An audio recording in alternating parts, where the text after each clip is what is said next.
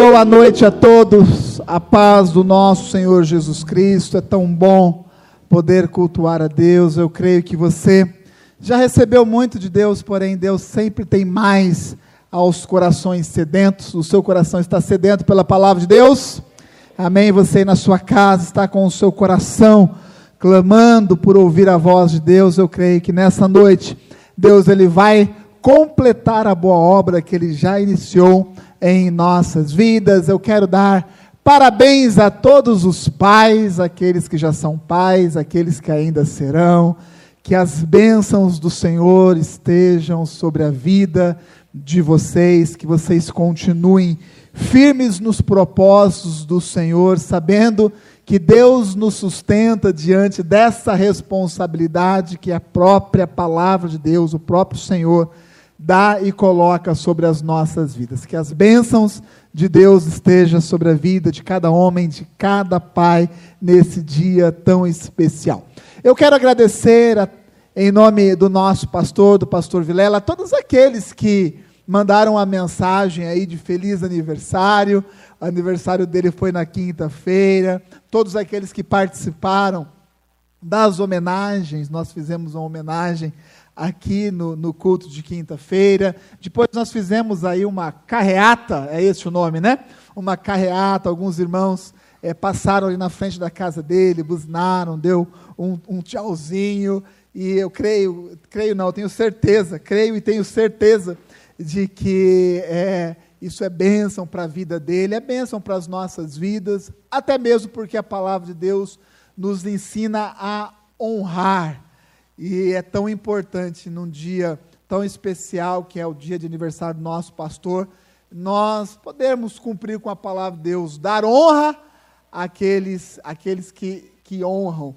Então, é, muito obrigado aí em nome do pastor, eu agradeço a toda a igreja. Pastor, nós te amamos, é um privilégio poder ter o Senhor como nosso pastor. E nesse dia, dia dos pais, nós queremos como igreja né, te dar os parabéns é, é, dobrado, triplicado, porque se essa igreja que existe é porque um dia o Senhor tomou uma decisão, então o Senhor é o nosso Pai espiritual e nós queremos te honrar ainda mais. Que Deus abençoe a sua vida nesse dia tão importante e tão especial. E nós temos aí o último recado: é que a nossa cidade ela foi agora transicionada para uma nova fase diante dessa pandemia, que é a fase amarela. Né? A fase amarela é uma fase mais branda, onde a igreja ela tem uma liberdade maior. Então, nós já temos aí a possibilidade de reunir 40% da igreja, ou seja, metade da igreja, né, nós já podemos reunir em um culto presencial. Né? Então, sendo assim, Primeiramente, eu quero agradecer a presença de todos vocês que estão aqui nessa noite, que já tomaram uma decisão de estar cultuando a Deus presencialmente. Isso é muito importante. Então, agora aqui deste altar, eu já faço um apelo a todos aqueles é, que podem é, estar presencialmente no culto, que assim o façam. É muito importante nós retomarmos esta comunhão física, lembrando que, é, independente de qualquer coisa, nós temos todo esse procedimento é, de uso das máscaras, um espaçamento que a gente está procurando deixar de uma cadeira para outra, para que você entre aqui, você tem que passar aí o álcool em gel nas mãos, é aferida a sua temperatura, isso vai continuar. Por quê? Porque é uma ordenança, é uma direção do nosso governo. Porém, a gente já tem essa liberdade, inclusive existe a liberdade é, de toda a faixa etária de idade, né, já está liberado a, a, reunião pública pra, para todas as faixas de idade, mas é óbvio que existe aí um conselho né, do governo, agora não mais uma restrição, não mais uma lei, um conselho para que, para que aquelas pessoas que, que são de risco, é, e, e, entende isso, sabe que faz parte de um, de um, de um grupo né, mais, é, mais delicado, um grupo onde tem que realmente haver um cuidado maior. Então, aí há uma orientação é, do nosso governo para não se reunir publicamente, porém, não existe mais nenhuma lei. Então, se a sua fé né, alcança essa posição, você é muito bem-vindo aqui na igreja. Se você ainda não se sente confortável é, de vir aos cultos presenciais, até mesmo porque, por causa dessa condição aí é, é, de grupo de risco, você pode continuar cultuando a Deus aí na sua casa. Porém, eu quero fazer essa convocação à igreja. É um momento nós retomarmos, é um momento nós termos uma posição de fé. Amém? De novo, amém? Glórias a Deus. Muito bem, pegue a sua Bíblia, abra no Evangelho de Marcos, capítulo de número 9. Eu quero ler 15 versículos com os irmãos e com as irmãs, iniciando aqui no versículo de número 14 do capítulo de número 9 do Evangelho de São Marcos.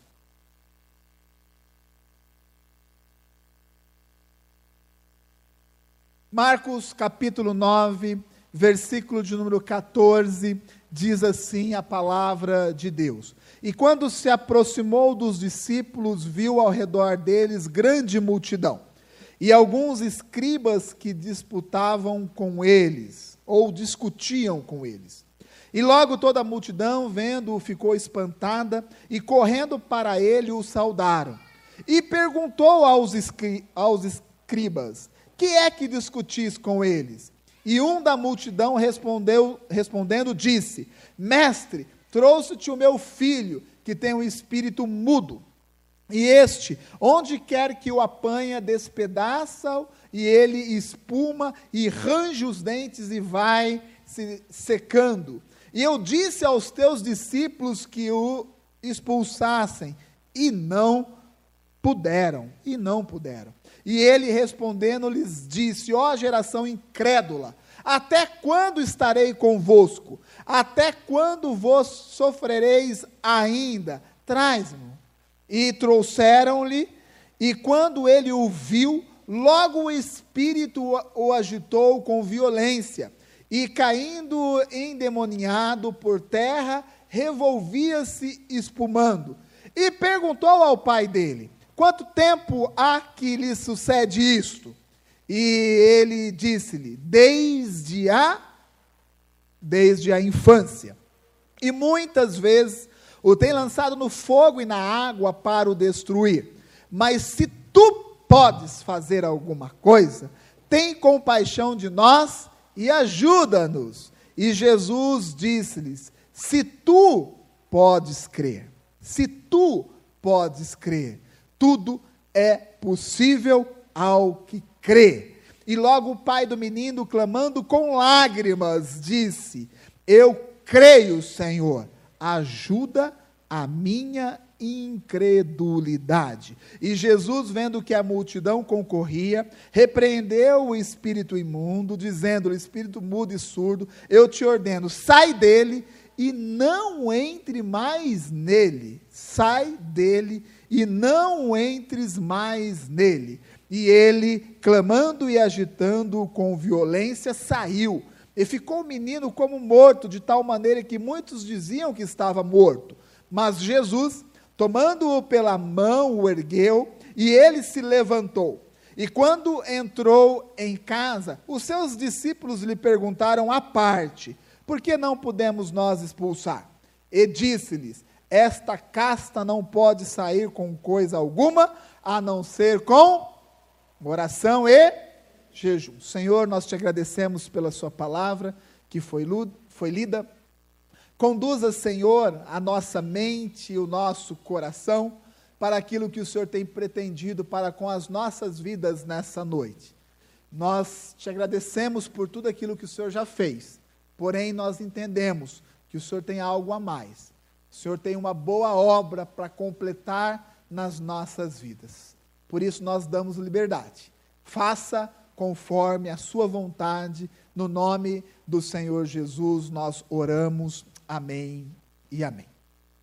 Eu tenho uma dificuldade com redes sociais. Eu carrego comigo essa dificuldade, e essa dificuldade não é dificuldade técnica, não é né, de criar um, um, um, um perfil numa rede social, não é uma dificuldade de postar algo, de fazer um acesso, não é, é esse tipo de dificuldade. Eu tenho a dificuldade é, de acompanhar as redes sociais, eu tenho até uma dificuldade muito grande de participar ativamente de redes sociais. É uma dificuldade que eu carrego comigo. Eu tenho tanta dificuldade que para que eu assim acompanhe o mínimo possível, e eu tenho que acompanhar pelo menos o mínimo possível nas redes sociais, é, até mesmo porque o nosso pastor, pastor Danilo, nos deu uma orientação muito forte, né, que nós devemos sim estarmos presentes nas redes sociais, porque é ali onde o povo está. Né, as nossas ovelhas estão ali se comunicando, né, se expressando nas redes sociais, então ele nos deu uma direção muito clara em relação a isso. Então eu tenho procurado me envolver um pouco mais e diante disso, né, pelo menos para que eu consiga dar uma olhadinha todos os dias é, no Facebook, no Instagram, no Twitter e todas as outras redes sociais que existem. Né, eu configurei ali meu computador, o navegador de internet do meu computador, para que quando eu abra, Gui, eu abro já aparece ali Facebook e tal, e tal, e tal. Assim eu consigo dar uma, uma olhada, ver aquilo que está acontecendo. Já estou até quase que me acostumando a colocar alguma coisa. Né? É um pouco raro ainda, é, não é algo muito natural, né? é algo que eu não é, eu preciso praticar. Né? Inclusive, a Ada chegou ontem em casa e disse assim: Du, né, a, a a, a, o, o, seu post, né, aquilo que você colocou no Facebook, tá todo mundo comentando. E eu falei, meu Deus, Dri, eu vou tirar. Não, eu falei, não, não, mas está comentando coisa boa. coisa boa, já fiquei apavorado. Eu falei, será que eu coloquei alguma coisa né, que ofendeu alguém? Né, será que eu coloquei alguma coisa que o povo não entendeu muito bem? Ela, ela disse, não, não, não, é, é algo bom. Então, eu estou procurando me envolver. Eu também tenho uma dificuldade muito grande de ouvir pregações na internet. Né? Não é algo é, costumeiro da minha parte. Né? São raras as vezes é, que, eu, que eu ouço uma ministração na internet. Porém, eu acho muito importante. Então, eu tenho procurado também nos últimos dias ouvir alguns pregadores, principalmente os pregadores que têm uma boa palavra, uma boa palavra no sentido é, de transmissão na internet, porque nós entendemos que existe uma diferença muito grande e hoje nós estamos enfrentando essa dificuldade. Né? Hoje nós ministramos para um povo que aqui né, olhamos nos olhos, mas também para um povo que está ali na sua casa,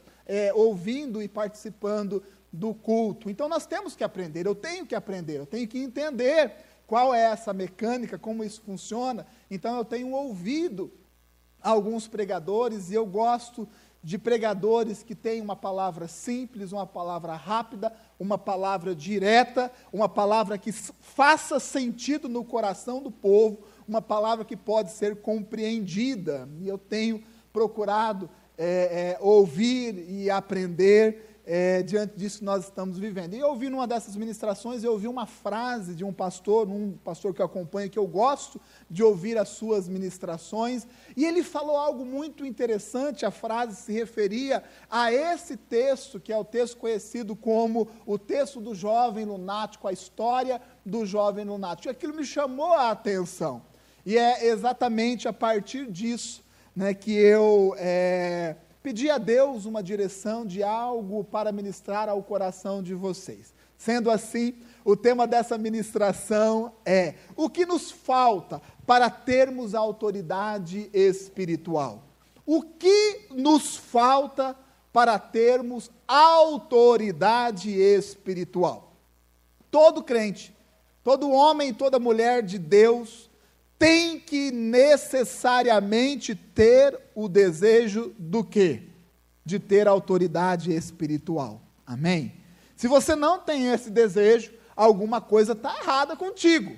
Né? Por quê? Porque nós precisamos e devemos a cada dia termos mais base bíblica, termos mais comunhão com Deus, termos mais autoridade na palavra, termos mais conhecimento bíblico, termos mais capacidade de aconselhar as pessoas, tudo isso envolve algo chamado autoridade espiritual. Então, todo crente, homem e mulher de Deus, tem que ter esse desejo. Mas o que acontece é que nem todo mundo tem autoridade espiritual. Ou melhor, nem todo mundo tem o nível de autoridade espiritual que deveria ter. Então deve surgir dentro de nós, dentro do nosso coração, o quê? A, a, necessidade de buscarmos a cada dia termos mais autoridade espiritual. E eu quero compartilhar com os irmãos e com as irmãs aqui nessa noite, com você que está em casa, seis pontos que talvez sejam impedimento para a sua vida, no sentido de você não ter autoridade ou espiritual ou não ter a autoridade que Deus quer que você tenha. São seis pontos que eu consigo extrair deste texto. O texto é um texto muito conhecido. Jesus, mais três discípulos, Pedro, Tiago e João, eles haviam subido no monte, tido uma experiência ali, essa experiência é chamada da, da transfiguração, o monte da transfiguração. E quando Jesus, ele desce desse monte, ele se depara com uma situação. E essa situação é muito conhecida, esse texto é muito conhecido, porque nós pregamos nas células de. Nas células de de aliança, né? É descendo ao descendo ao vale. Muito bem. Então nós ministramos. É, é muito esse texto. E eu confesso para vocês que eu tinha um entendimento desse texto e eu ainda tenho esse entendimento. Porém, a minha cabeça, né, a minha percepção em relação ao texto mudou bastante. E é isso que eu quero compartilhar com os irmãos. Quero extrair algumas coisas desse texto, seis pontos, para que você aí, junto comigo, possa identificar na sua vida algo que esteja bloqueando, travando ou anulando a sua autoridade espiritual. Então Jesus ele está descendo ali é, daquele, daquele monte e ele se depara com uma situação. Qual situação? Um pai, hoje é dia dos pais, né? Um pai que estava enfrentando uma luta com o seu filho né, o menino ficava endemoniado, ele era possuído por demônios. E isso fazia com que coisas ruins acontecessem com ele. Ele, ora era lançado na água, ora era lançado no fogo, ele caía no chão, a boca espumava. Então era uma situação muito terrível naquela casa. E o pai pega esse menino e leva para onde? Para os apóstolos, para os discípulos de Jesus. O pai pega aquele menino e leva para a igreja, leva para os pastores. E a Bíblia nos diz que os apóstolos, os discípulos de Jesus que ficaram ali no pé daquele monte, tentaram expulsar o demônio do menino. Tentaram. E eu digo que tentaram porque eles não puderam. Eles não puderam.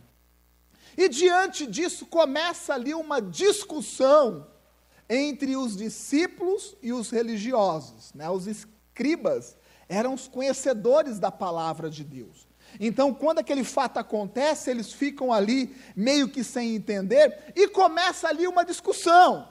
A Bíblia não diz muito o teor dessa discussão, mas eu imagino qual seja. Talvez eles estivessem discutindo ali, olha, né, por que o demônio não saiu? Será que nós fizemos certo?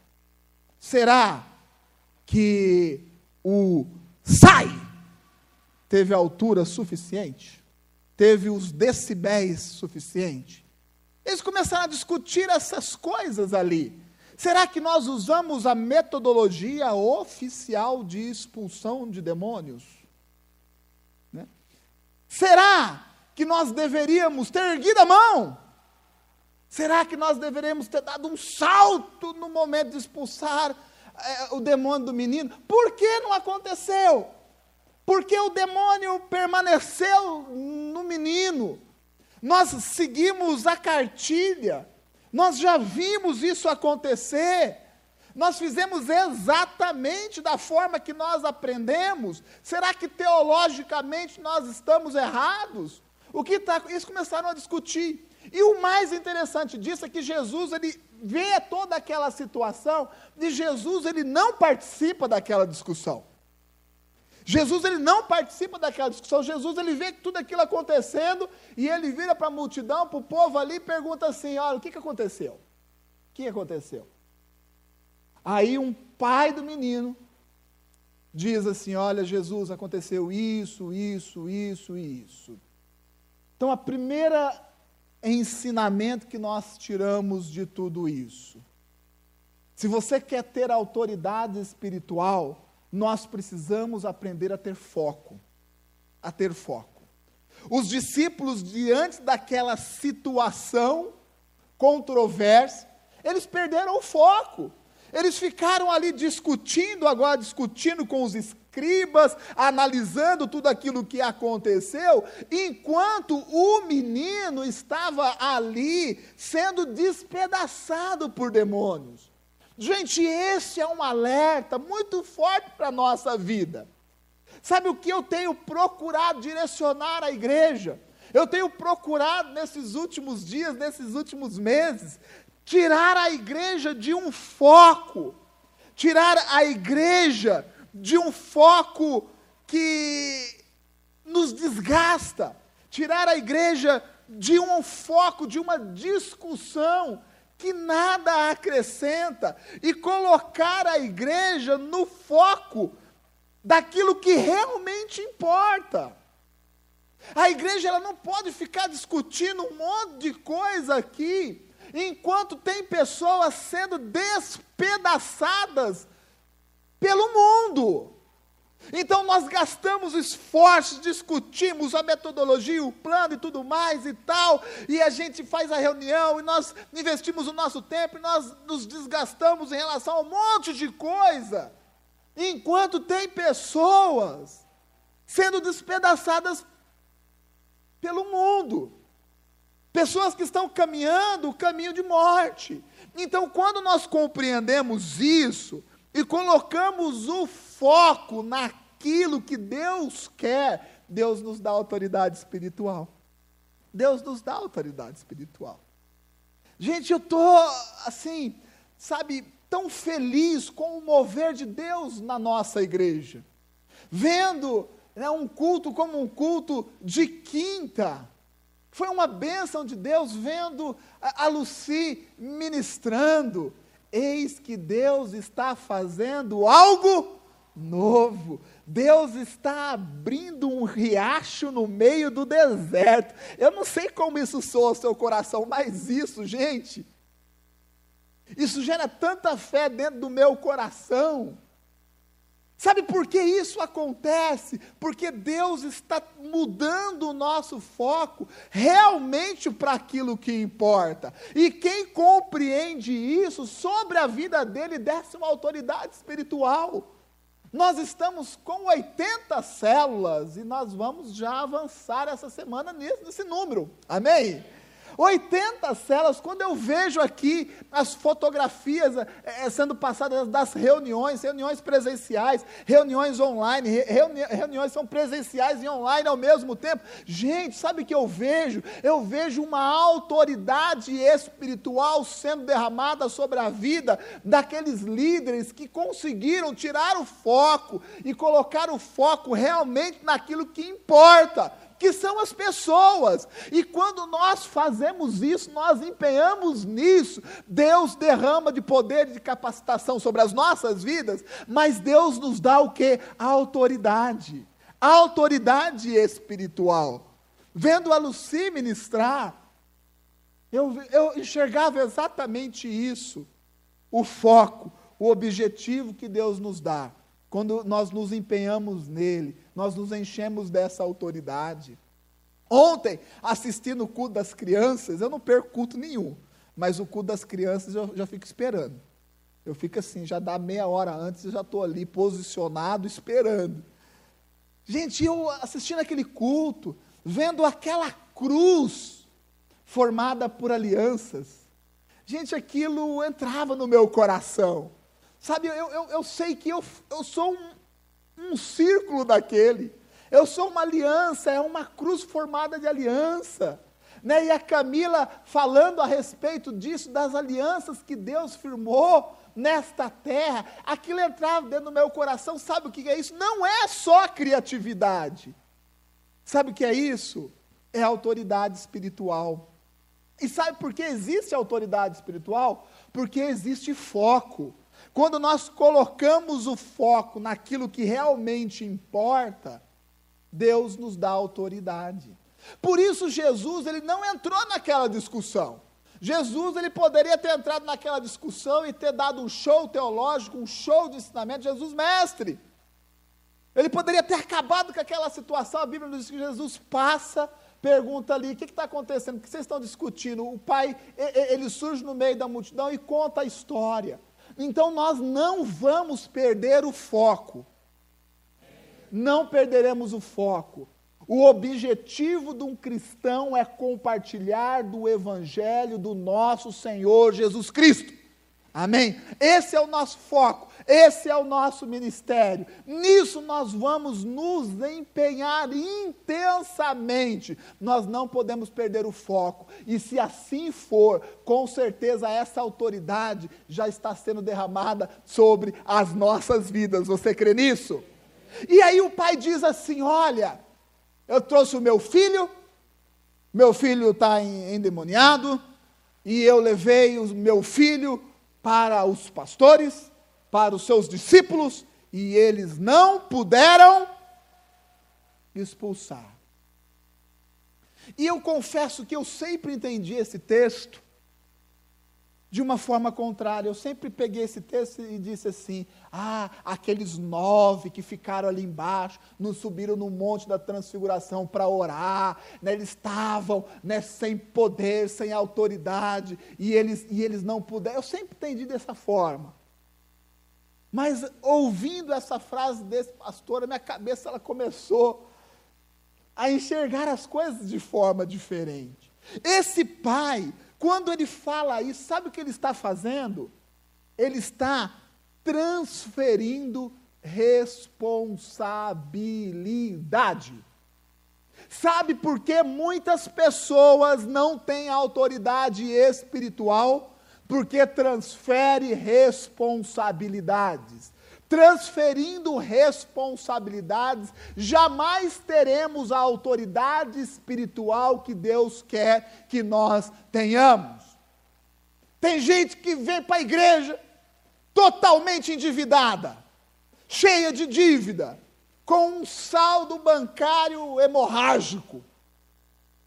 E aí vem para a igreja e vem desesperado, vou procurar o pastor, procura o Lu. Porque o Lu está na vibe da unção da, da finanças, né? Vocês sentiram isso. Eu vou lá falar com aquele gordinho de sapato engraçado. Ninguém tinha percebido o sapato dele agora. Eu vou lá falar com o Lu. A pessoa vem na igreja, né, e, e, uma dificuldade, e vai falar com o Lu. E, e o Lu, ele ensina. O Lu, ele ora. E muitas vezes a pessoa continua do mesmo jeito, da mesma forma. E sabe o que a pessoa fala, faz, pensa e age? Ah, olha, aquele, a, a, aquele pastor lá não está com nada, sabe por quê? Porque ele não resolveu o meu problema. Ele não resolveu o meu problema. Ele não conhece tanto da palavra de Deus, não é um homem de Deus. Porque ele não colocou a mão na minha cabeça. E a conta do meu banco, o saldo começou a subir, até ficar azul. Por que isso não aconteceu? Sabe o que, o que é isso? É transferência de responsabilidade. Aqui nós ensinamos a palavra de Deus. Com certeza, se você buscar um conselho em relação à sua vida financeira, o Lu vai falar assim: se é dizimista, se é ofertante, então tem princípio na palavra de Deus, comece por aí. Sabe que nós vamos falar, ah, se é dizimista e ofertante, então como você tem organizado a sua vida? Está comprando 10 pares de sapato? Está errado. Você tem capacidade para um par só, a não ser que você tenha mais de dois pés aí. E aí nós vamos ensinar. E sabe o que acontece, gente? Quando nós assumimos a, no, a responsabilidade, a nossa responsabilidade, Deus nos dá, sabe o que? Nos dá autoridade espiritual. Pessoas que pulam de igreja em igreja, porque agora eu vou lá, sabe por quê? Porque aquele pastor, ele é, ele é ungido, sabe? Ele fala de casamento, e eu vou naquela igreja, sabe por quê? Porque ele vai colocar a mão na minha cabeça, na cabeça da minha esposa, e ele vai fazer uma oração forte, e o meu casamento vai ser transformado é, por Deus, porque esse pastor, esse casal é um casal ungido, e a pessoa vai, o pastor coloca a mão, ora, ora, ora, ora, a pessoa fica careca. Tanto pastor colocar a mão. E nada acontece no casamento. E sabe o que a pessoa faz? Transfere a responsabilidade. Eu fui, eu estava lá, eu fui na igreja, eu busquei o pastor, eu busquei a pastora, eles oraram por mim, nada aconteceu. Sabe por que nada aconteceu? Porque você foi transferir a responsabilidade. Mas quando nós assumimos a responsabilidade, chegamos diante do pastor e falamos assim: Pastor, me ensina, me ensina a ser homem porque eu não estou sendo homem na minha casa.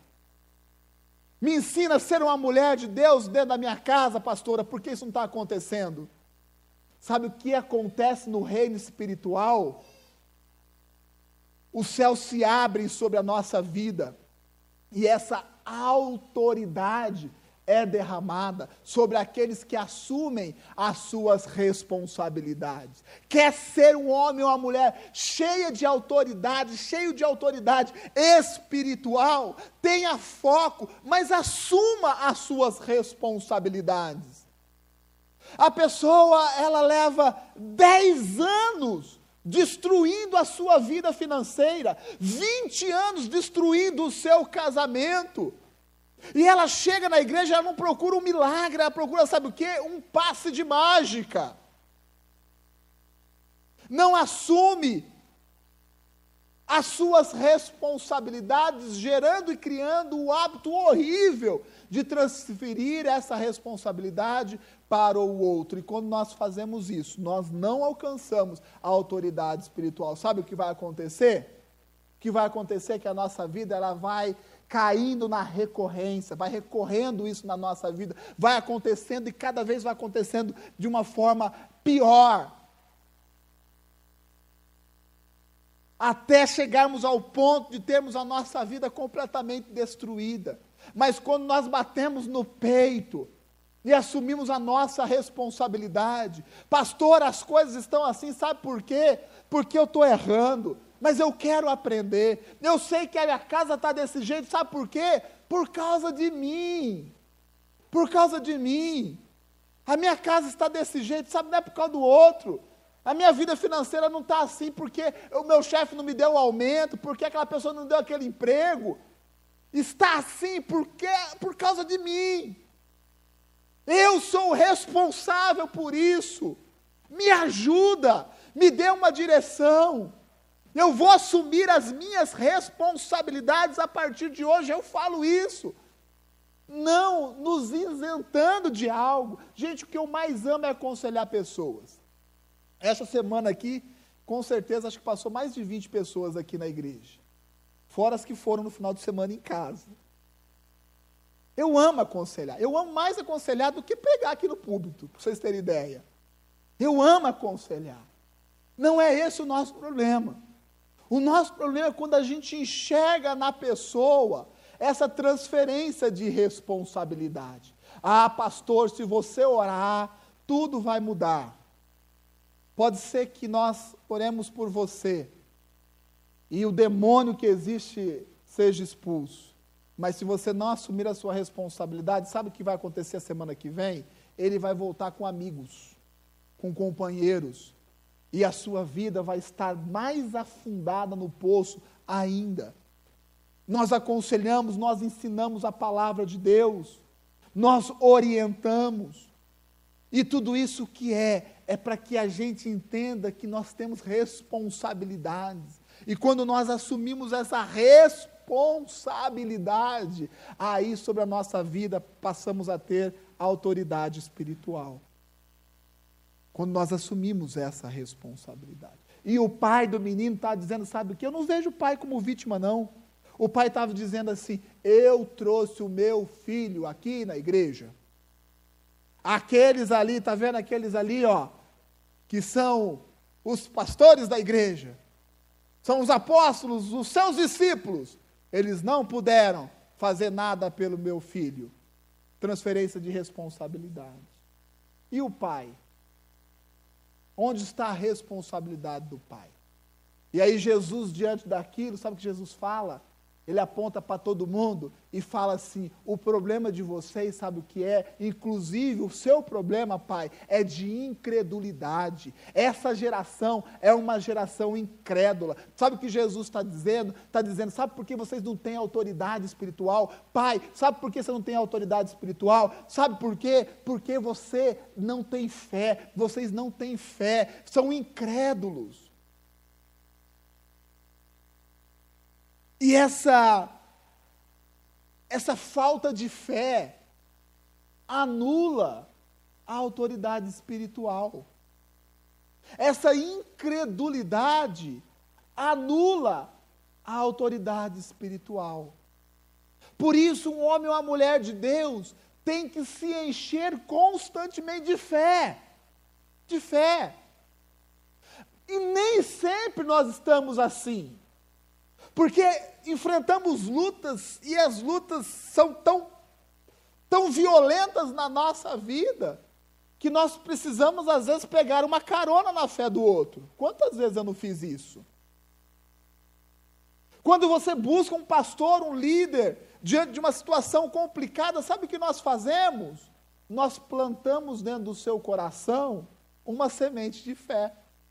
Uma semente de fé. O que nós temos feito nesses dias é plantado dentro do coração dos líderes da nossa igreja, ou seja, da nossa igreja como um todo, uma semente de fé. E essa semente de fé, quando ela é trabalhada, nós saímos dessa condição da incredulidade, assumimos a autoridade espiritual e Deus começa a nos usar. Nós deixamos de ser dependentes de migalhas espirituais, assumimos a responsabilidade e Deus começa a agir através da nossa vida. Eu digo para você, homem, nessa noite, não seja incrédulo, tenha fé, creia na palavra de Deus, e sabe o que vai acontecer com a sua vida? Ela vai se encher de uma autoridade espiritual. Sabe o que vai acontecer com a sua, com a sua vida quando você chegar na sua casa? Todo mundo vai reconhecer que a presença de Deus chegou junto. Amém? Se encha dessa fé. Creia na palavra de Deus. Crendo na palavra de Deus, com certeza você terá a autoridade espiritual. Da mesma forma eu falo para as mulheres. Não sejam incrédulas. Ah, o meu marido não vai, meu filho não vai, meu trabalho não vai, a igreja não vai, o ministério não vai, nada vai, nada desse mundo vai. Não tenha essas atitudes de incredulidade. Tenha fé. Encha o seu coração de fé, mesmo diante das dificuldades tamanhas que talvez você enfrente. Tenha fé, porque falta de foco, falta de responsabilidade e falta de fé anula a autoridade espiritual. E é isso que Jesus está dizendo. Mas Jesus diz mais, porque a conversa continua. Porque Jesus diz assim: traz o menino, e quando o menino chega, ele fica endemoniado na frente de Jesus. E aí Jesus ele faz uma pergunta para o pai. E a pergunta de Jesus para o pai qual é? Desde quando isso está acontecendo? Desde quando isso está acontecendo? E o pai responde: desde a infância. desde a infância. Meu irmão, tem certas coisas que nós carregamos na nossa vida que quanto mais tempo nós levamos para ter uma atitude de solução desse problema, mais afundado nós ficamos. Mais afundados nós ficamos. Sabe qual é o pecado mais fácil de ser resolvido? O pecado mais fácil de, resolver, de ser resolvido, eu vou dizer para você qual é. É aquele que acontece na semana e a pessoa, na primeira oportunidade, chega no domingo, fala: Eu quero falar com meu líder, eu quero falar com meu pastor. Olha, pastor, é o seguinte: terça-feira aconteceu isso, isso, isso com a minha vida, eu acabei errando, eu sei que isso é errado, mas eu estou arrependido. Pastor, aqui eu preciso de uma direção, preciso de uma palavra, me ajuda. Gente, esse pecado às vezes, por mais grave que seja, ele é facilmente resolvido. Mas quando nós carregamos os nossos erros e as nossas falhas ao longo do tempo, isso fica tão incrustado em nós, fica tão grudado em nós. Quanto mais tempo nós carregamos pecado na nossa vida, falhas na nossa vida, erros na nossa vida, mas isso vai se soldando, se fundindo com a nossa vida. E Jesus pergunta isso porque Jesus sabia que aquela situação não era um problema da semana passada, é muito tempo que aquela família vivia daquele jeito, é muito tempo carregando aquela situação complicada. E Jesus disse para os apóstolos, quando eles entraram na casa e foram ter o particular com Jesus, perguntando: Jesus, por que a gente não conseguiu? E Jesus disse: Sabe que vocês não conseguiram? Porque é uma casta, sabe? Isso aí não é dessa forma, isso requer outras coisas, sabe por quê? Porque o tempo produz isso. Quanto mais tempo nós carregamos os nossos pecados, as nossas falhas, quanto mais tempo nós escondemos os nossos problemas, nós omitimos as nossas deficiências, mais complicado vai ficando a solução do nosso problema, mais complicado, mais distante, mais trabalhoso vai ficando a solução para aquilo. Então nós precisamos ter uma atitude termos uma atitude. E quando nós temos uma atitude de buscarmos a ajuda, de reconhecermos a nossa falha, reconhecermos o nosso pecado, e tomamos uma atitude de confessar o nosso pecado, de assumir os nossos erros, as nossas falhas, de deixar as nossas dificuldades é, evidenciadas, mais rápido é para que a gente alcance cura mais rápido é. Mas precisa ter atitude. E atitude gera autoridade espiritual. Sabe por que o Lu tem pregado e pregado tão bem, com tanto entusiasmo, tanta unção, finanças? Porque ele teve uma atitude na vida dele. Porque o Lu era um quebrado. Desculpa, Lu, mas é verdade. Era. Era. Não era, Lu? Era. O Lu tinha um gol preto que eu tinha a impressão que ele tinha achado no lixo aquele carro. Eu tinha a impressão. E ele viajava com aquele carro aí. Eu falei, meu Deus do céu. Vivia pulando de casa em casa.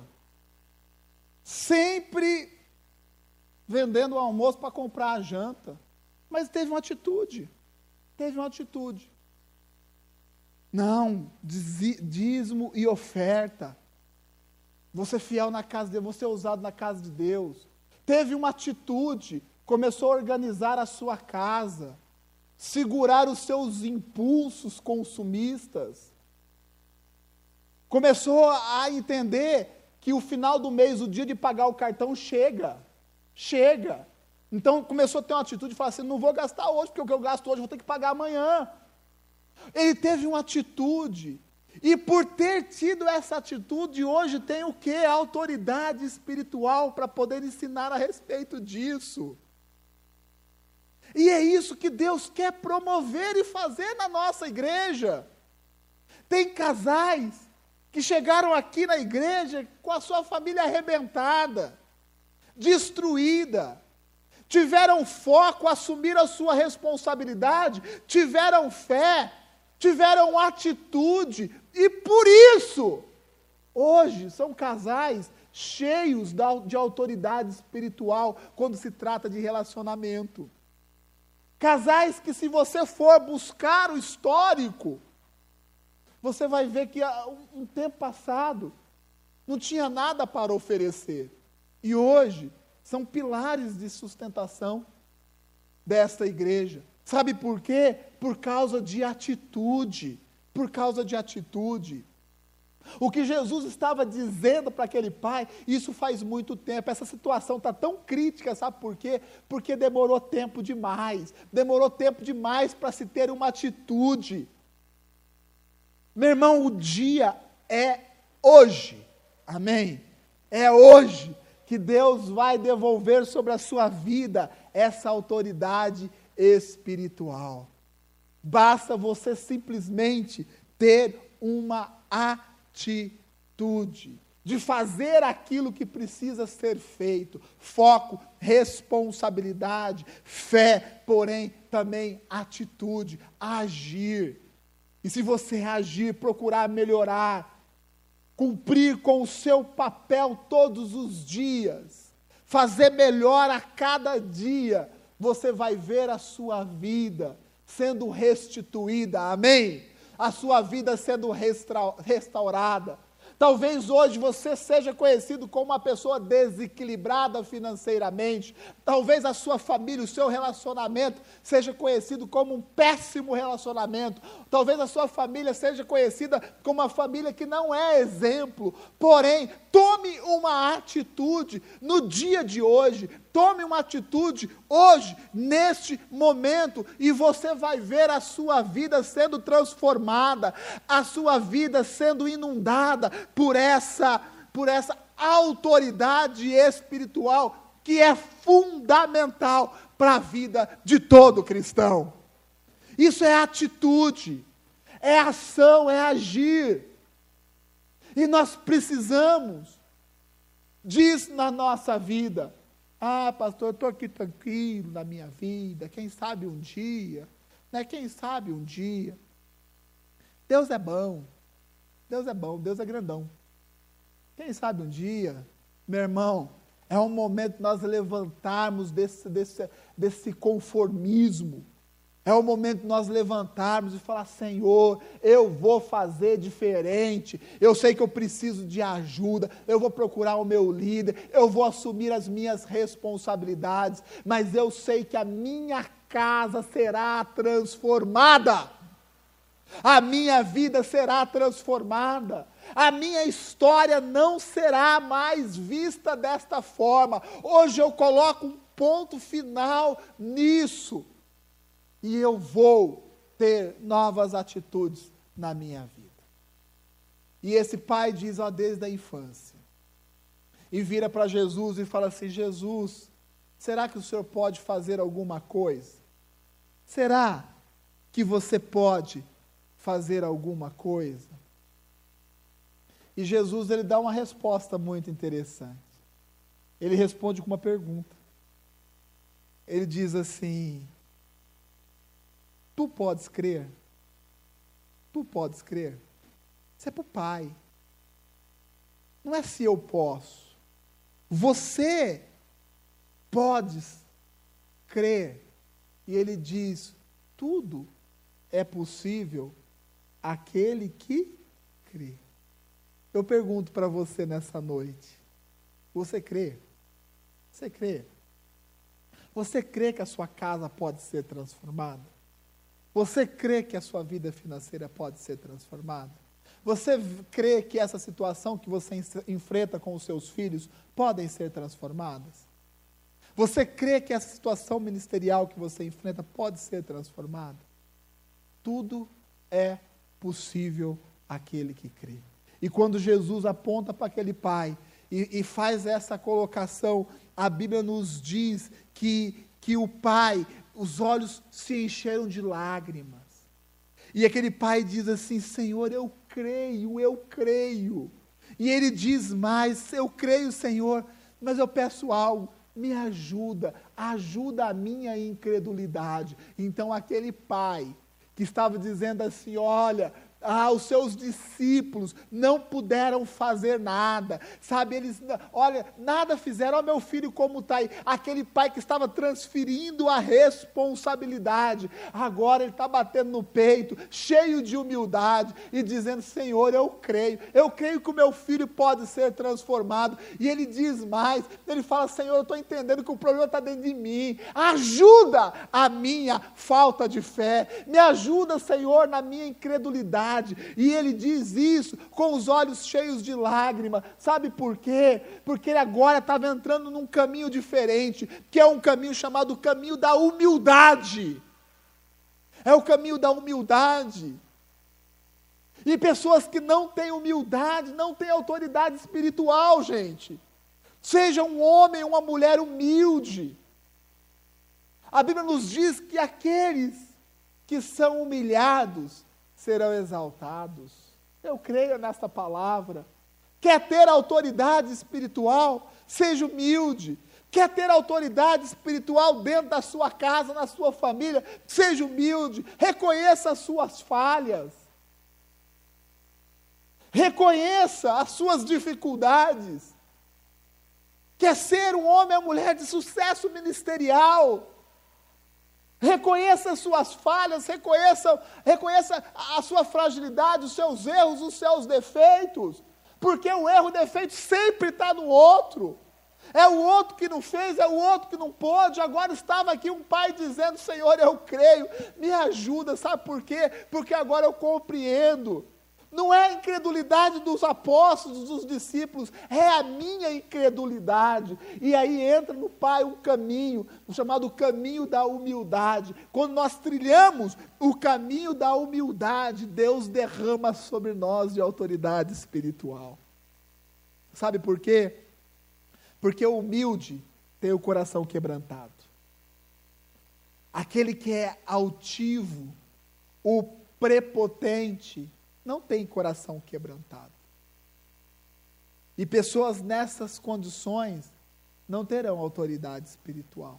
A autoridade espiritual não vem com prepotência, não vem com arrogância. A autoridade espiritual vem com simplicidade e com humildade. Assim vem a autoridade espiritual sobre as nossas vidas. Eu digo para vocês, para cada um aqui nessa noite, que ouve essa palavra, nós precisamos ser mais humildes, sermos pessoas mais simples, porque é dessa forma que nós vamos compreender os nossos erros, é dessa forma que nós vamos compreender as nossas habilidades, é dessa forma que nós vamos nos encher de toda essa autoridade espiritual. Ser, sermos pessoas humildes. E por fim, eu falo de jejum e de oração. Porque nós criamos alguns hábitos dentro dentro do nosso convívio eclesiástico, nosso convívio dentro da igreja. Nós criamos alguns hábitos. Por exemplo, a pessoa quando te procura e diz assim: Olha, estou vivendo uma situação dessa forma. O que a gente fala? Meu irmão, ora e jejua. Quem já falou isso? Ora e jejua. Ah, meu, eu estou prestes a perder o meu emprego. O que, que a gente fala? O que, que a gente fala? Ora e jejua. Ah, eu estou com unha encravada. Ora e jejua. Eu estou com dor de lado, espinhela caída, bucho virado. Ora e jejua. Não é assim? Eu estou com problema no meu casamento. Meu irmão, você precisa orar e jejuar. Ah, olha, estou com uma dificuldade com o meu filho, com a minha filha. E que nós falamos? Ora e jejua. Não tem nada errado nisso. Está certinho. Nós temos que orar e jejuar. Porque Jesus disse que esse tipo de coisa é diferente. Precisa ter oração e jejum. E quando Jesus diz isso, nós temos uma, uma tendência a dizer que Jesus está dizendo para os discípulos: vocês precisam jejuar, vocês precisam orar. E eu não entendo desse jeito. Eu entendo que Jesus estava se referindo àquele pai. Estava dizendo para o pai: o seu filho está na situação, estava na situação, o filho estava na situação desde a infância. Sabe o que faltava? Faltava sim oração e jejum. Porque os discípulos oravam, eram discípulos de Jesus. Os discípulos também jejuavam. Eu sei que vocês conhecem aquele texto que está aí é, contido nos três evangelhos, onde o, os discípulos de Jesus são questionados e questionado, questionado pelos religiosos. Os, os religiosos dizem assim: ah, mas por que os seus discípulos não, jeju, não, não jejuam? E Jesus dá uma explicação. Mas eles estavam falando do, do, do ritual de jejum judaico. É uma outra história. Mas os discípulos oravam sim, jejuavam sim. Não era essa a situação. Sabe o que Jesus estava falando? Estava falando do Pai. Estava falando do Pai. Meu irmão, a autoridade espiritual vem com oração e jejum. Amém? Mas não é só isso. Vem com oração e jejum. Mas vem com foco. Vem com objetivo. A autoridade espiritual vem com oração e jejum, mas vem com responsabilidade. Amém? Você pode fazer um jejum aí de meses, vir todo dia aqui orar, se você continuar negando as suas responsabilidades, você não vai ter autoridade espiritual. Oração e jejum nos dá autoridade espiritual, mas nós precisamos ter fé, crer, crer que a nossa vida pode ser mudada, crer que a nossa vida pode ser transformada. Oração e jejum nos leva a ter autoridade espiritual mas nós precisamos ter atitudes. Vocês estão me entendendo? Atitudes. Ah, pastor, eu estou orando, estou jejuando, estou orando, estou jejuando, estou orando, estou jejuando. Por que você está orando, está jejuando? Ah, porque eu quero que o meu irmão se converta, eu estou orando, estou jejuando. Aí eu pergunto, você já falou de Jesus para ele? Ainda não, pastor, mas estou orando, jejuando, orando, jejuando, orando, jejuando. Então vamos orar e jejuar e ter uma atitude? Você é líder de cela? Não, pastor, estou orando, estou jejuando. Que bom. Ore, jejue e tenha uma atitude. Isso nos dá autoridade espiritual. Ah, eu estou orando e jejuando. Ore, jejua e seja humilde diante das coisas de Deus. Isso tudo, este composto, é que nos dá algo chamado autoridade espiritual. Eu arrisco em dizer que o maior milagre que está contido dentro desse texto não é um menino liberto de um demônio, mas é um pai que era incrédulo e ele passa a crer em Deus. É um pai que não tinha foco, era um pai que não assumia as responsabilidades, era um pai que não tinha fé, que não tinha atitude devida, que faltava humildade, faltava oração, faltava jejum. E aquele pai tem a sua vida transformada. Quando um homem tem a sua vida transformada, a sua casa é transformada. Eu falo profeticamente a cada homem que me escuta aqui nessa noite. Quando um homem toma uma atitude diante de Deus, a sua casa transformada. O quebrantamento daquele pai, a conversão daquele pai, a transformação da mentalidade daquele pai, fez com que a sua casa fosse transformada uma situação complicadíssima que era enfrentada há muito tempo. Ela foi sanada, ela foi restaurada e ela foi restituída. Sabe por quê? Porque um homem, um sacerdote da sua casa, teve uma atitude, mudou a sua postura diante de Deus. Eu falo para você, homem que me escuta nessa noite, eu quero dizer: se você tiver uma mudança de postura, for humilde, tiver um foco, assumir as suas responsabilidades, encher o seu coração de fé, for um homem de oração, for um homem de jejum, um homem que busca a Deus, você terá a sua casa transformada. Essa é a nossa responsabilidade. Você que é pai, você que será pai, mas você que é homem, é o momento de nós assumirmos essa responsabilidade. Ah, está tendo um mover de célula lá na igreja. Ah, mulher, vai lá fazer célula. Põe meu nome também. É hora da gente assumir as nossas responsabilidades. Não, peraí, isso eu vou. Eu sou o líder aqui dessa cela, eu vou abrir a minha cela. Essa é a postura de homem de Deus, assumindo o seu compromisso, a sua responsabilidade, a sua posição como sacerdote do lar. E quando nós assumimos essa posição e essa responsabilidade, Deus derrama sobre a nossa vida de uma autoridade espiritual. Deus derrama sobre a nossa vida de uma unção. Aí a nossa casa é liberta, a nossa família é liberta, a nossa casa muda, sabe por quê? Porque há a liberdade produzida por Deus, e isso acontece através das nossas vidas. E no nome do Senhor Jesus, eu declaro homens dessa igreja cheios da autoridade espiritual dada por Deus, homens que não fogem dos seus problemas, homem que não passa as responsabilidades para a mulher, mas homens que bate no peito e diz assim: Senhor, eu creio, me ajuda, Senhor. Eu quero ser um canal de bênção para minha família, para outras famílias. Eu entendo que é essa a minha responsabilidade. Quando nós assumimos isso, a nossa vida é mudada e a nossa vida é transformada. Eu quero falar para vocês, mulheres, que talvez enfrentam o cansaço de carregar um peso muito grande sobre as suas vidas. Eu entendo que existem mulheres que vivem situações complicadíssimas.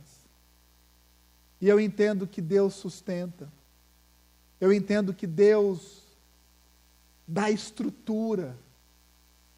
Eu vejo que mulheres na nossa igreja fazem um duplo papel e fazem muito bem de ser mãe, de ser pai, ao mesmo tempo dentro dos seus lares, porque vivem situações complicadíssimas. Porém, eu quero dizer para, para aquelas que têm uma família minimamente estruturada, que o seu marido, o seu pai, está assumindo nesse momento uma responsabilidade espiritual. E talvez esse peso que você carregue, ele vai ser aliviado dos seus ombros. E a função que você, mulher, tem que exercer dentro da sua casa, que é a função bíblica, a direção bíblica, eu profetizo, será uma realidade para a sua vida e para a sua família. Eu declaro famílias equilibradas famílias estruturadas. E eu acredito nisso, sabe por quê? Porque eu sei que existe homens de Deus neste lugar. Eu sei que existe mulheres de Deus neste lugar. Quando nós tomamos uma atitude, essa autoridade espiritual, ela é derramada sobre a nossa vida. E eu declaro profeticamente sobre a vida de cada um aqui nessa noite Deus está derramando sobre a sua vida de autoridade espiritual. Deus está derramando sobre a sua vida, homem de autoridade espiritual. Deus está derramando sobre a sua vida, mulher, de autoridade espiritual. Sabe por quê? Porque Deus está corrigindo o nosso foco. Deus está nos chamando à responsabilidade. Deus está nos enchendo de fé. Deus está permitindo que nós tenhamos atitudes. Deus tem nos levado para um caminho chamado caminho de jejum e o caminho da oração. E isso é mais do que o suficiente. Eu quero orar por vocês nessa noite. Fechem os seus olhos, por favor. O que falta para que você tenha autoridade espiritual? Que falta? Falta foco? Peça a Deus. Falta responsabilidade? Peça a Deus. O que, que tem te faltado? Fé. Você reconhece que diante das lutas surge o laço da incredulidade te aprisionando, te prendendo? Vamos pedir a Deus. Que tem te faltado? Atitude? Tem faltado ação? Tem faltado posicionamento? Vamos pedir a Deus a capacitação. Está faltando humildade para reconhecer os seus erros, as suas falhas. Porque esse pai em lágrimas disse: Jesus, eu creio, me ensina, Senhor, me ajuda nessa minha incredulidade. Está faltando oração, jejum. É o momento de nós nos lançarmos no altar do Senhor.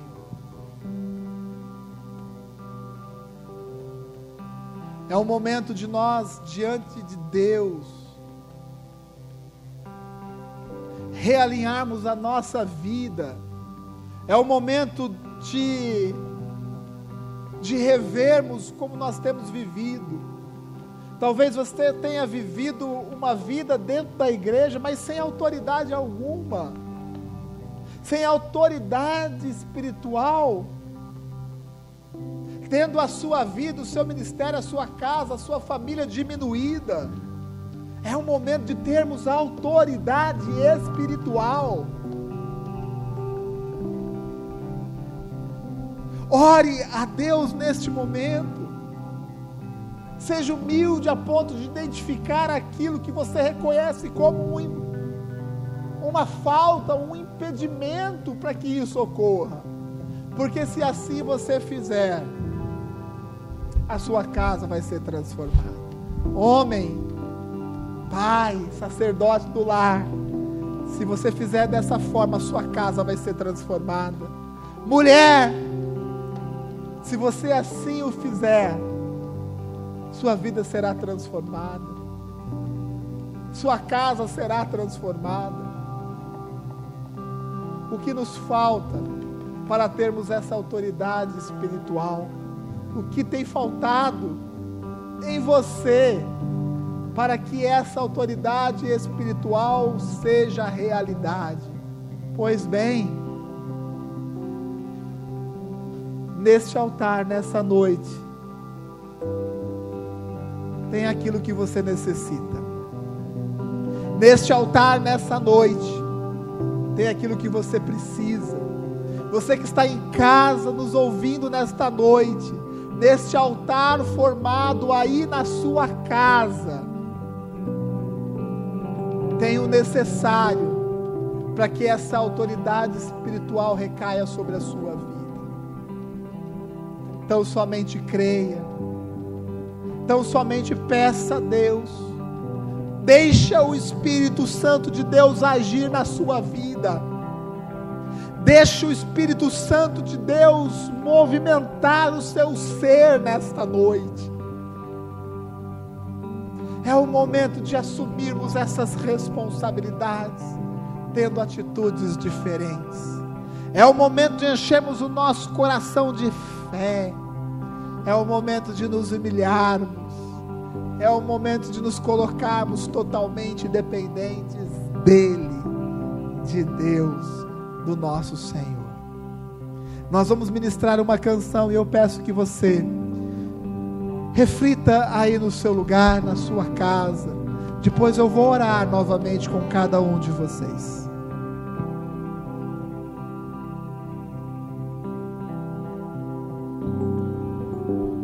Só um nome há, o nome de Jesus, nome que traz cura, salvação só um nome há, o nome de Jesus, todas as nações vão declarar. O Pai o exaltou, seu nome colocou acima de todo poder. No nome de Jesus, cadeias vão cair, pois toda autoridade tens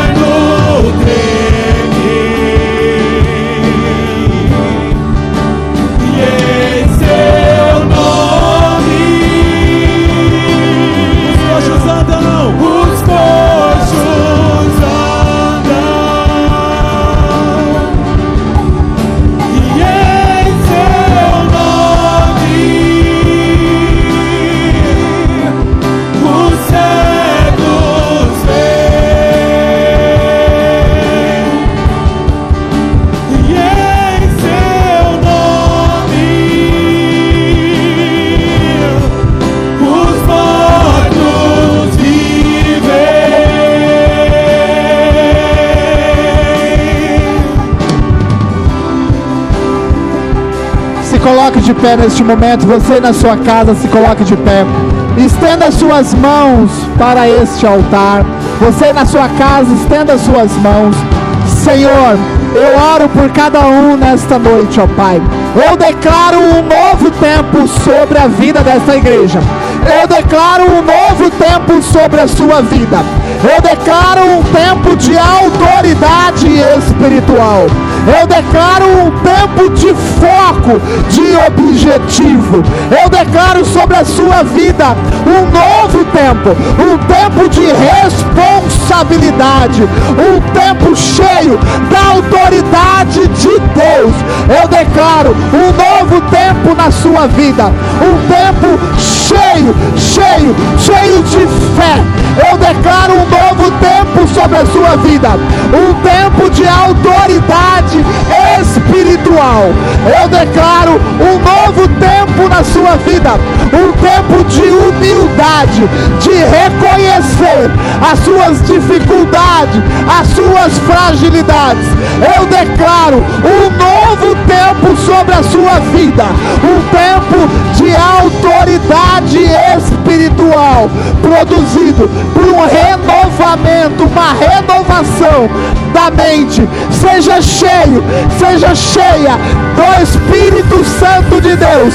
Seja cheia, cheio deste poder. Seja cheio da autoridade do Senhor. Receba no nome do Senhor Jesus. Receba o toque do Espírito Santo de Deus.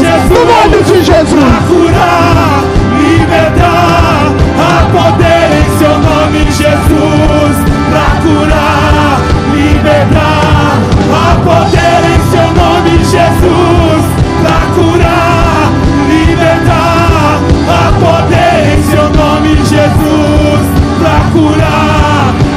A poder em seu nome, Jesus.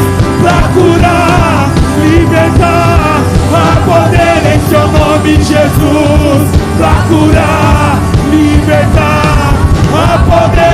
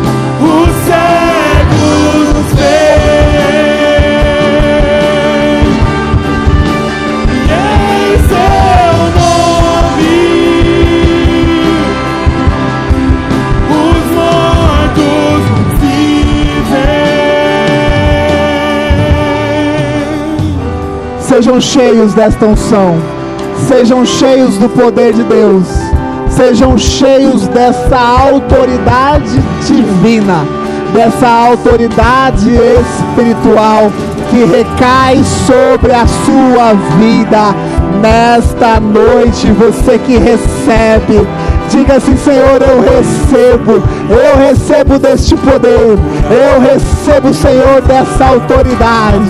Senhor, eu tenho discernimento. Agora eu entendo, Senhor. Eu recebo, derrame sobre mim este poder, derrame sobre mim desta unção no nome de Jesus. Em seu nome, Jesus, pra curar,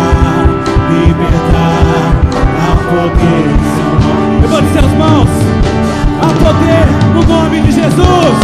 Há poder em seu nome, Jesus, pra curar, libertar, há poder em seu nome, Jesus, pra curar,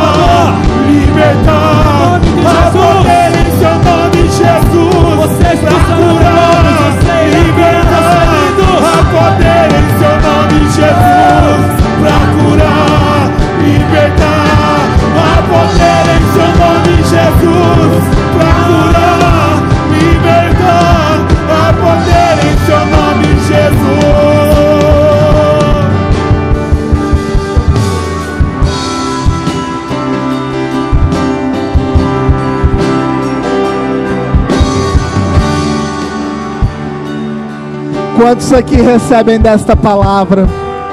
Quantos aqui reconhecem que essa palavra é para a sua vida? Amém. Dê um forte aplauso ao Senhor. Amém. E amém. Glórias a Deus.